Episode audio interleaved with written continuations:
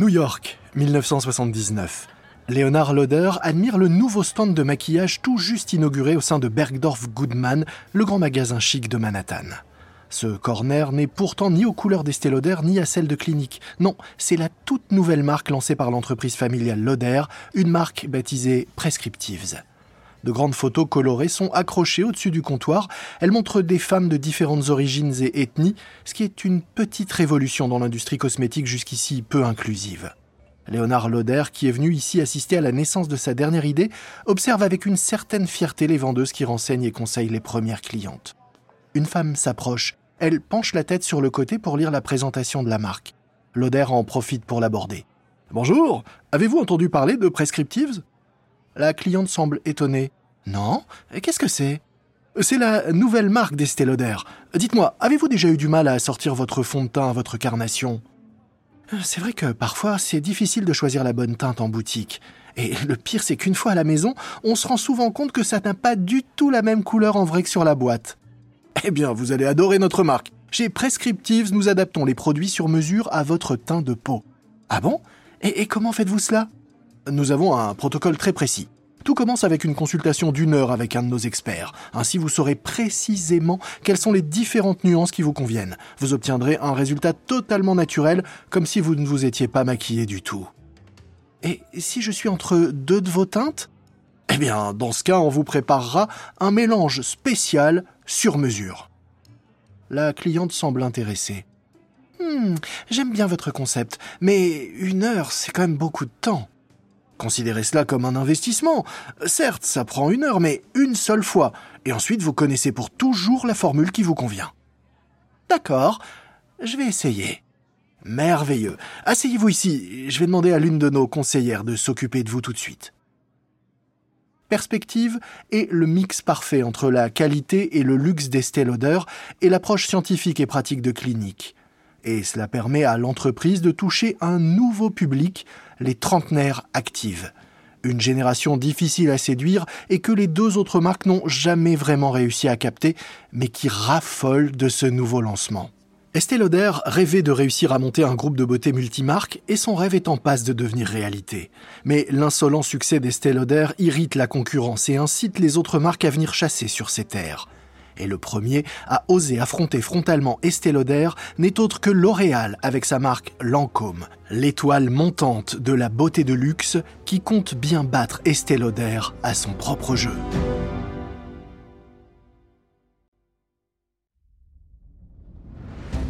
Vous écoutez Guerre de business de Wandery. Je suis Lomik Guillot.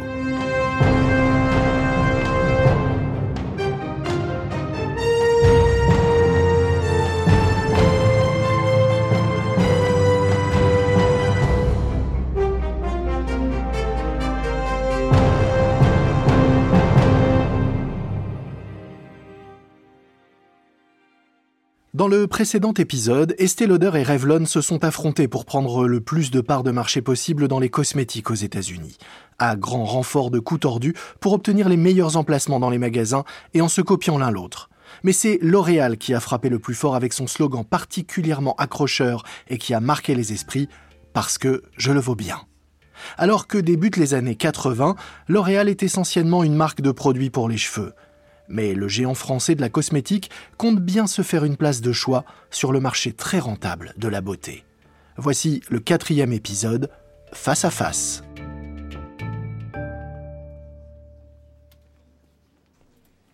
Nous sommes en 1981 au siège de L'Oréal à Paris. Lindsay Owen Jones est assis en bout de table dans une grande salle de réunion. Face à lui, une dizaine d'employés attendent d'entendre ce qu'il a à leur dire. Le Britannique de 35 ans, impeccablement habillé, possède un charisme qui lui permet de capter immédiatement l'attention du public. Il s'éclaircit la voix.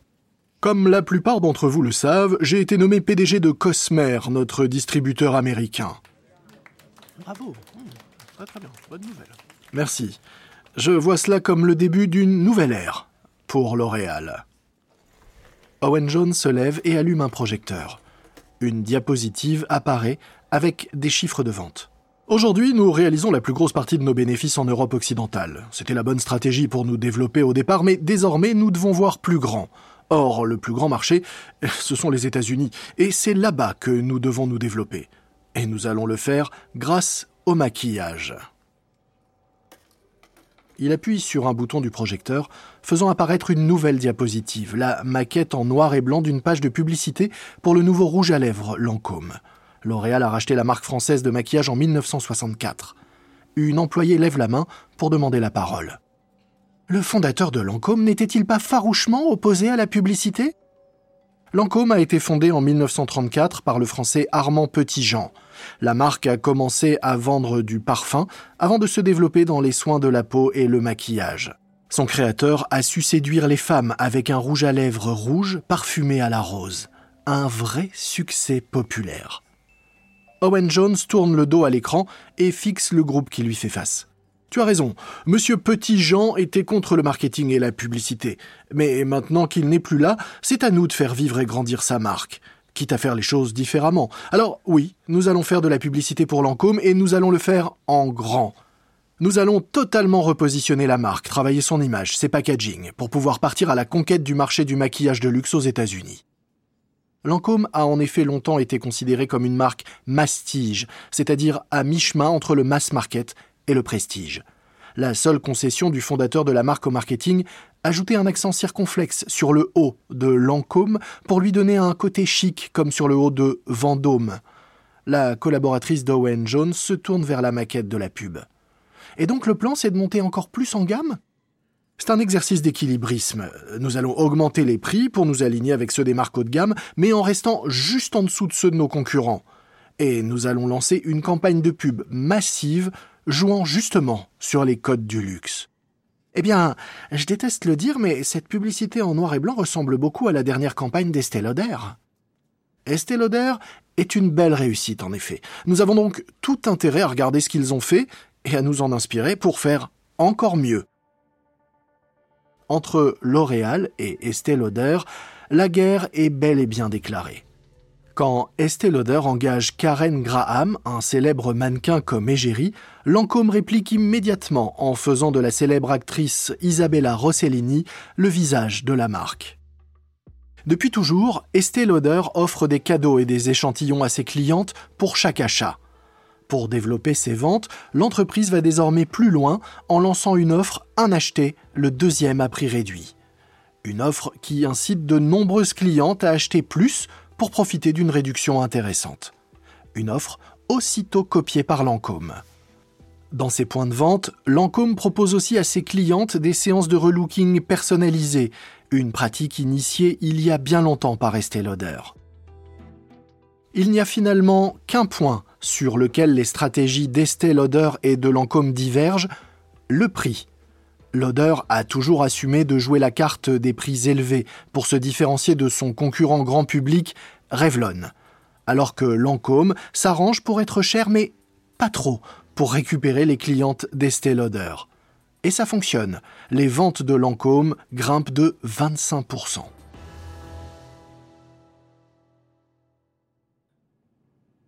1982 à New York. Léonard Lauder est dans son grand bureau d'angle, fier de voir une nouvelle plaque rutilante apposée sur sa porte, informant le monde de son nouveau titre de PDG. Sa mère est toujours présidente du conseil d'administration, mais elle ne joue désormais plus de rôle opérationnel au quotidien, laissant Léonard diriger seul les opérations de riposte contre Lancôme. Le nouveau président arpente la pièce, l'air anxieux. June Lehman, la directrice marketing de l'entreprise, le regarde avec inquiétude tandis qu'il fulmine. C'est un cauchemar. Chez Lancôme, ils se conduisent vraiment mal. Ils nous piquent toutes nos idées et nos techniques de vente. Lehman essaie de le calmer.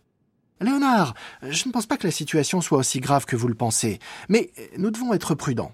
June, si nous commençons à être perçus comme une marque de milieu de gamme, alors nous sommes condamnés car nous allons nous retrouver coincés entre Chanel et Dior qui sont plus haut de gamme que nous et Lancôme qui est moins cher. Au milieu, nous allons disparaître. Eh bien, les nouvelles que j'ai reçues ne risquent pas de vous redonner le sourire alors. Loder arrête de faire les 100 pas et se tourne vers elle dans l'expectative. Oh non, qu'est-ce qu'ils ont encore fait? Lancôme a installé ses corners juste à côté de ceux de clinique chez Broadway, le grand magasin en Californie. Oh, c'est pas si grave. On se doutait que ça finirait par arriver. Malheureusement, cela pose un gros problème, car pour mieux occuper les vendeurs, le magasin leur a demandé de travailler pour les deux marques. S'il n'y a personne chez Clinique, ils peuvent donc vendre du Lancôme, et inversement, ça leur permet de faire plus de chiffres. Mais alors ils ne sont pas du tout fidèles à nos produits euh, Non. Loder soupire lourdement. Je n'ose même pas vous demander comment se portent les ventes de prescriptives. Comme vous le savez, elles pourraient être meilleures. Le problème, c'est que nous avons trop de points de vente. Dans certains centres commerciaux, on trouve la marque dans trois boutiques différentes. Mais du coup, les vendeurs râlent car ils disent qu'ils vendraient trois fois plus s'ils avaient l'exclusivité sur leur zone. Nous n'arrivons pas à fidéliser euh, nos vendeurs. Il y a eu 100% de turnover l'année dernière. L'odeur frappe son bureau de frustration. C'est au moment du lancement à Londres que ça a commencé à vriller. J'aurais dû laisser l'exclusivité de Prescriptives à Harrods où ça a démarré fort, mais Selfridge a tout fait pour avoir aussi la marque. Résultat, nous avons multiplié par deux nos dépenses sans pour autant doubler notre chiffre d'affaires. Vous avez fait ce qu'il fallait faire. Nous avons depuis longtemps une relation de confiance avec Selfridge. Vous ne pouviez pas leur dire non. L'odeur a l'air vraiment désolé. Eh bien, c'était quand même une erreur. Nous avons ouvert trop de points de vente alors que la demande n'était pas encore suffisante. Mais je ne vois vraiment pas comment nous sortir de ça. Si nous réduisons le nombre de points de vente par deux, nous allons nous attirer les foudres de nos distributeurs et, par ricochet, cela pourrait mettre en péril Clinique et Estée. Je pense qu'il faut laisser un peu de temps à Prescriptives. Après tout, c'est encore une jeune marque. Hein, vous vous souvenez de la marque de maquillage Elena Rubinstein? À un moment, ils ont voulu être vendus dans pratiquement toutes les chaînes de parapharmacie du pays. Ce n'était pas tenable, et ils ont fait faillite. Oui, mais notre entreprise est très différente. Ça nous évitera pas de faire un jour les mêmes erreurs. L'odeur sait que résister à Lancôme va lui coûter cher, extrêmement cher. L'Oréal est une entreprise bien plus grosse que l'odeur, et donc Lancôme a bien plus d'argent à sa disposition, et peut donc se payer plus de publicité. L'odeur se rend compte que le meilleur moyen de résister à la vague Lancôme, c'est tout simplement de dépenser exactement la même chose en pub.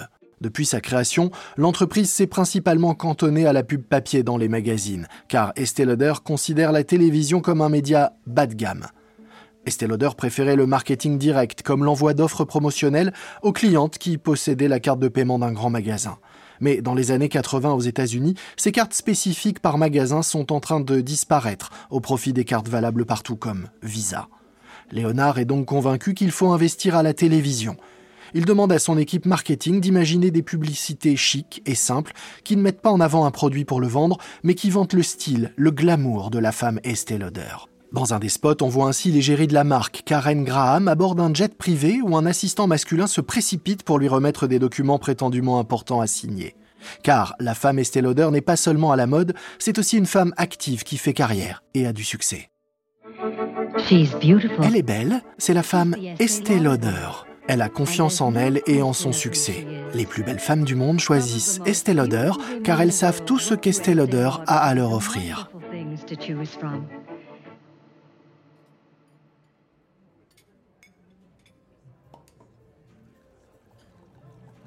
New York, 1982, dans un bistrot chic de Manhattan, Léonard dîne avec sa mère, Estée Lauder. Il grignote une salade en sirotant un verre de vin rouge. Estée sourit en observant son fils. Je l'admets, j'avais tort à propos de la télévision. Léonard semble amusé. Je ne me souviens pas de la dernière fois où tu as admis que tu t'étais trompé sur quelque chose. Pendant des années, tu as même prétendu que nos clientes ne regardaient jamais la télé. Mais à l'époque, c'était vrai. Sauf que désormais, tout le monde a la télé. Je la regarde parfois moi-même, j'avoue. Nous sommes la première marque de maquillage de luxe à faire de la publicité à la télévision. Est-ce que c'est quelque chose que tu assumes? Bien sûr, même si c'est ta décision. Mais je suis contente que nous ne fassions pas la même publicité dans tout le pays. Je trouve que c'est plus qualitatif et plus authentique d'adapter le message selon la région. Ouais, ça fonctionne bien, oui. En plus, ça coûte moins cher et ça améliore nos relations avec les grands magasins locaux. Léonard boit une grande gorgée de vin et se racle la gorge nerveusement. Mais euh, en fait, euh, je voulais te parler de quelque chose. Nous avons l'opportunité de faire un spot national, justement, dans une émission très regardée chaque semaine, 60 minutes sur CBS. Esté semble sceptique.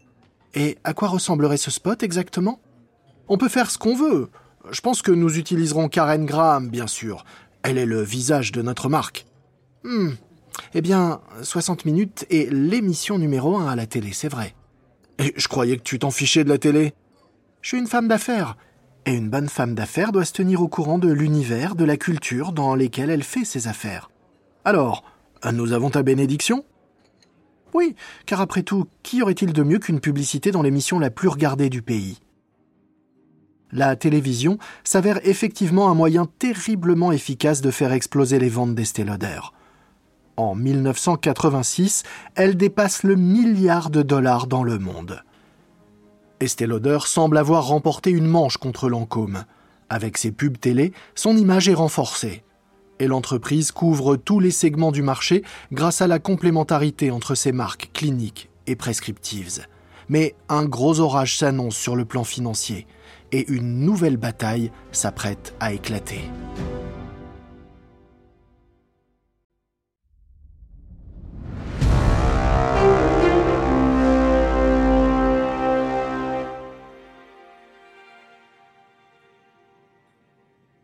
Nous sommes en 1984.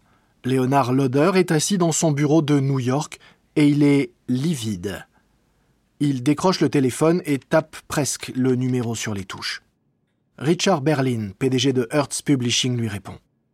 Bonjour Bonjour Richard, c'est Léonard Loder. Euh, comment avez-vous eu ma ligne directe? On avait un accord. Vous m'avez serré la main et vous m'avez dit que la publicité d'Estée Lauder serait bien la première dans l'édition anglaise de Cosmopolitan.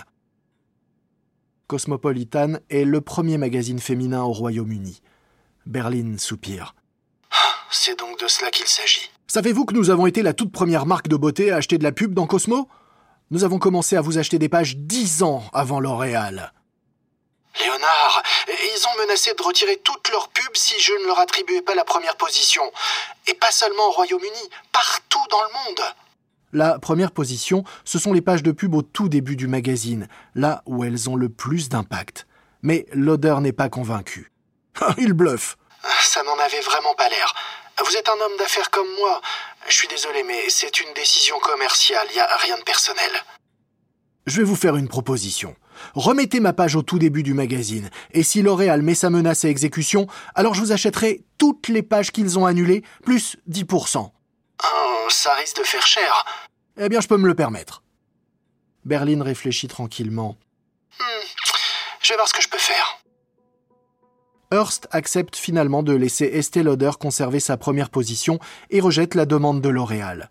Mais L'Oréal tient parole et annule toutes ses pages de pub dans les magazines de Hearst. En retour, Léonard Lauder honore sa promesse et plus encore. Il achète toutes les pages de pub dans un numéro du Cosmopolitan anglais et les remplit avec des photos de Karen Graham en noir et blanc qui met en valeur le style de vie de la femme Estée Lauder.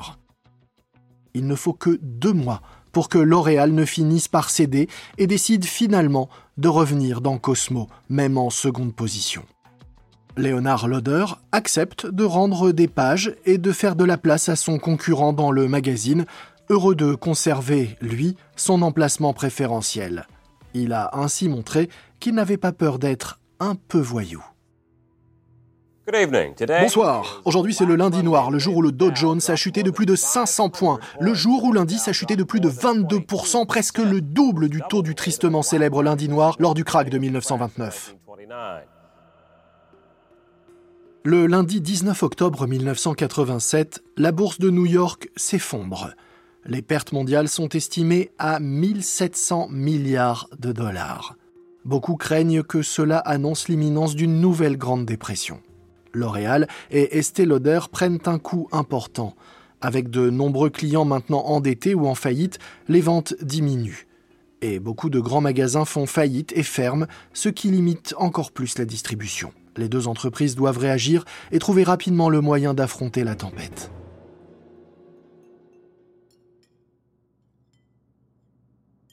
New York, quelques jours après le crack tard dans la nuit. Léonard Lauder est avec sa femme Evelyn dans leur maison de l'Upper East Side. Ils sont assis l'un en face de l'autre à la table de la cuisine. Evelyn travaille également dans l'entreprise où elle est directrice marketing. Elle regarde son mari inquiète. Est-ce que tu as une idée de ce que vous allez faire? Léonard secoue la tête. Et as-tu une idée de ce que L'Oréal prévoit de faire? Eh bien, euh, ils stoppent toutes les dépenses publicitaires pour Lancôme. Ils préfèrent assurer leurs arrières. C'est peut-être ce qu'on devrait faire nous aussi. Je sais pas. Je pense que nous devrions plutôt faire le contraire. Léonard, je sais que tu aimes être à contre-courant, mais c'est pas une décision à prendre à la légère. Les temps sont vraiment durs. Certaines chaînes de magasins vont fusionner. Nous allons nous retrouver avec plus de produits dans des points de vente désertés ou avec des clients qui n'auront pas les moyens de les acheter. Peut-être.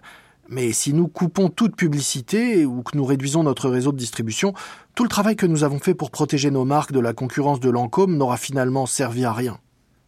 Léonard se redresse. Il semble reprendre confiance. Ah, je me dis que nous pourrions recréer de l'intérêt en relouquant certains de nos produits. Ça serait un moyen d'avoir de la nouveauté en rayon, mais sans dépenser en développement. Et pour soutenir les magasins en difficulté, eh bien, nous pourrions leur proposer de leur fournir de la marchandise à crédit jusqu'à ce que les choses s'améliorent pour eux. Hmm, ça pourrait marcher, ou cela pourrait définitivement nous couler.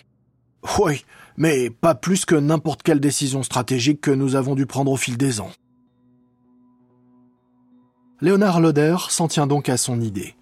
L'entreprise relance la ligne de cosmétiques Estée Lauder avec un nouveau packaging décliné en bleu nuit et or. Contre toute attente, cette décision fait grimper les ventes.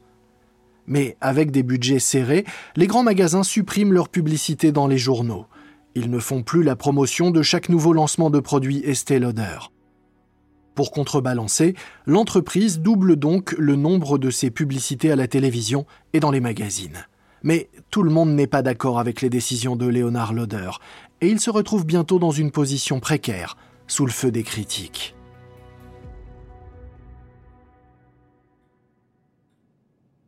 1988. Léonard Lauder est dans son bureau avec June Lehman, directrice du marketing. Il a l'air d'avoir vieilli de plusieurs années en quelques mois seulement. Liman est assise sur le bord d'une chaise devant le bureau de l'odeur, hésitante. L'odeur soupire. Ah, vas-y, dis-le-moi franchement. À quel point sont-ils en colère contre moi? Liman pèse soigneusement ses mots. Eh bien, disons qu'il y a des gens ici dans l'entreprise qui ne sont pas d'accord avec la façon dont vous avez géré la crise financière. Ils pensent que vos dépenses ont été imprudentes. Et vous faites partie de ces gens-là? Non, je sais à quel point vous réfléchissez à ces décisions et je les respecte. Mais certains ne comprennent pas pourquoi vous vous concentrez autant sur la sauvegarde de nos parts de marché au détriment de nos bénéfices. Eh bien, vous savez comme moi à quel point la concurrence est rude depuis des décennies. D'abord Revlon, puis Lancôme. Si nous perdons du terrain, nous pourrions tout simplement nous faire définitivement distancer. Les chiffres ne sont pas bons, Léonard. La valeur de l'entreprise a fondu de 200 millions de dollars. Sauf que l'avantage, c'est que nous ne sommes pas cotés en bourse. Personne n'a besoin de le savoir. C'est vrai, sauf qu'en interne, les gens le savent et ils sont à juste titre inquiets. Nous avons vu tous les deux ce qui arrive aux entreprises qui reculent à la seconde où leurs bénéfices sont menacés. C'est ce qui a affaibli Revlon et Elisabeth Arden. J'entends vos arguments, Léonard, mais d'autres pourraient ne pas être aussi facilement convaincus que moi. L'odeur se tasse dans sa chaise mal à l'aise, redoutant de devoir poser cette question. Et combien d'employés risquons-nous de perdre à cause de cette divergence d'opinion? J'ai entendu dire que notre directeur général pourrait démissionner. Hum, je vois. L'odeur est blessé par la nouvelle, mais il fait bonne figure. Nous avons déjà traversé des moments difficiles. Ce ne sera pas différent aujourd'hui. Et il a raison. Cela prend deux ans, mais la bourse finit par rebondir. Estée Lauder et L'Oréal sortent enfin la tête de l'eau, même si Lauder perd son directeur général. Alors qu'une nouvelle décennie débute, les deux entreprises savent désormais qu'elles doivent mieux se préparer contre de futures crises financières en consolidant leurs positions respectives dans l'univers de la beauté et du luxe. Et pour cela, elles vont devoir revoir leur stratégie. Dans le prochain épisode, Estée Lauder et L'Oréal cherchent à grossir en ajoutant de nouvelles marques à leur portefeuille respective. Et ça tombe bien, MAC, Bobby Brown et Maybelline sont justement à vendre.